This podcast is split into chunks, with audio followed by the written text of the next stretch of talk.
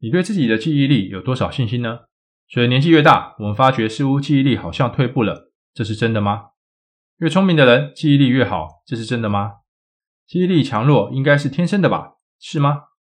若是告诉你以上的问题答案都是否定的，你信吗？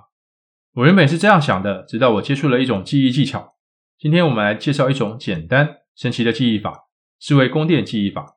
欢迎来到 Twilight Say 文明说，这是个学习的频道，我将分享我所学习的绝对有用的东西给大家。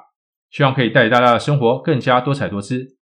思维宫殿记忆法是什么？回答这个问题前，先跟大家说个小故事。在两千五百年前的希腊，有一位有名的诗人西莫尼德斯，他受邀参加一场宴会，为一位贵族朗诵一首诗歌赞美他。在他完成朗诵后，被人叫出了宴会厅。就在他走出去没多久，那座宴会厅竟然倒了，当场压死了不少参加宴会的客人。西莫尼德斯站在当场，看着遍地的满目疮痍。听着身边许多死者家属的哭嚎，许多家属因为死者被碎石压得无法辨认面目。这时候的他脑海里就想着：我可以做些什么呢？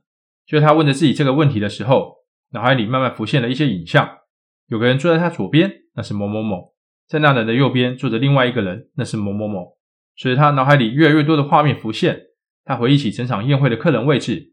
他带着这些记忆，领着这些家属，一一去认领他们的遇难家属。传说记忆术就是这样诞生的，而这个记忆术就叫做思维宫殿。思维宫殿是什么？简单来说，就是把想记忆的东西一一摆放在你脑海中一个熟悉的空间里，既有这些熟悉的空间与想记忆的东西的对应，帮助人提高记忆的效率。接下来，我们来一步步说明如何操作思维宫殿记忆法。步骤一：打造你自己的宫殿。这部分就是在你的脑海里放入一个熟悉的空间。预备将想记忆的事物置入其中。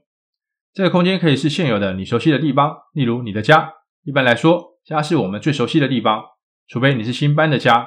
除此以外，我们一般闭上眼睛回想，都能将家里的大部分空间及摆放轻而易举地回忆出来。另外，若是你不想使用已有的空间来作为思维宫殿，你也可以在脑海里自创一个虚拟空间。不过，这个方法难度会高很多，因为除了创造，你还要熟悉它。我自己是使用第一个方法。决定了使用哪种方式创造自己的宫殿后，这时候你就要在这个宫殿里至少摆上五个空间，而每个空间要记住至少五样物品或家具。每个空间可以代表每个类别，而每样物品或家具也就是你准备储存记忆的地方。打造好你的思维宫殿，接下来我们要进到第二步。步骤二：图像化你想记忆的资讯。你想记忆的东西可能很多，有可能是一份清单，有可能是一段文字，或是一篇文章。但无论你想记忆的东西是什么，方法都是大同小异，只是处理的工序多或少而已。这时候就要谈到我们的大脑了。我们的大脑对没有意义的东西是懒得去记的。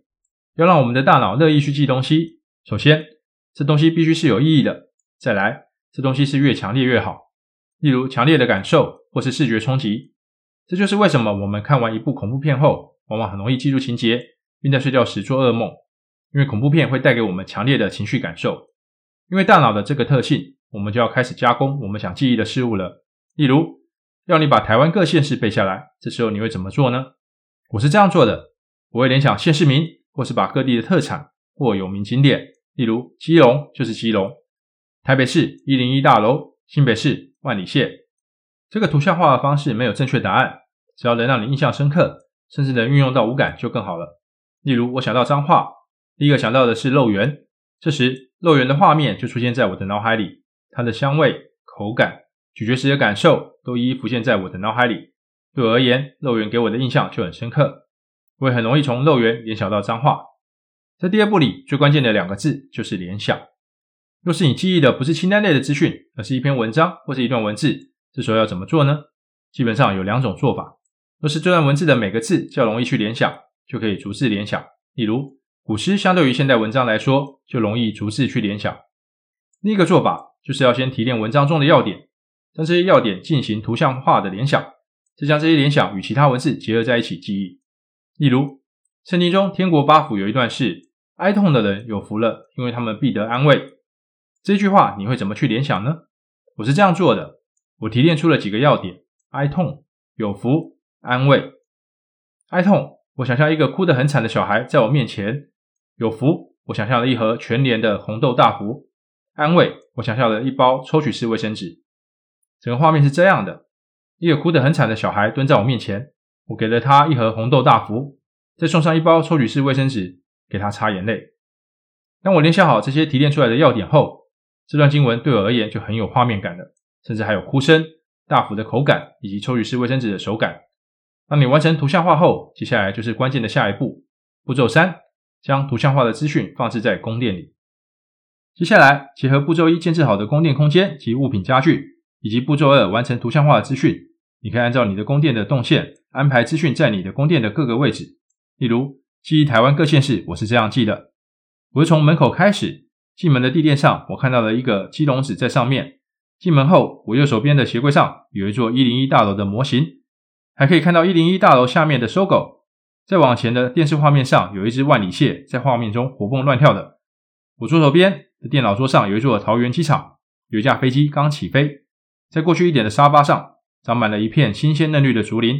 再往前走一点，厕所马桶上有一座木雕图腾。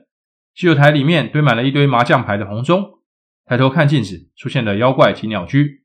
浴缸里被肉圆堆满了，回头看一下洗衣机，上面有一片森林，森林顶端有一片云海。到这边，我就把基隆、台北、新北、桃园、新竹、苗栗、台中、南投、彰化及云林都分配好了。当然还可以再继续延伸下去。当你将想记忆的资讯一个个安放在你的宫殿里后，步骤三就完成了。接下来我们就要进到最后一步了。步骤四：走访你的宫殿。进到步骤四，我们需要从头走一遍你的宫殿，将你安排好的资讯一一走访过去，直到你能顺利完成你的巡视。若是有漏掉的地方，就需要再次强化它，可能是重新回忆那部分，或是换一个图像化的方式，让你印象更加深刻。若是你能成功走访一次，隔段时间，可能一个下午或是一天、几天，你再重新走一遍。若是你能顺利完成，就代表你的思维宫殿记忆成功了。以后你只要走访你的宫殿，你就可以很简单的回忆起你安放好的资讯。我后来也尝试记忆中国大陆的三十四个省份，我将我家的空间扩大到厨房、客房、仓库，甚至将我家客厅的物品增加到八样。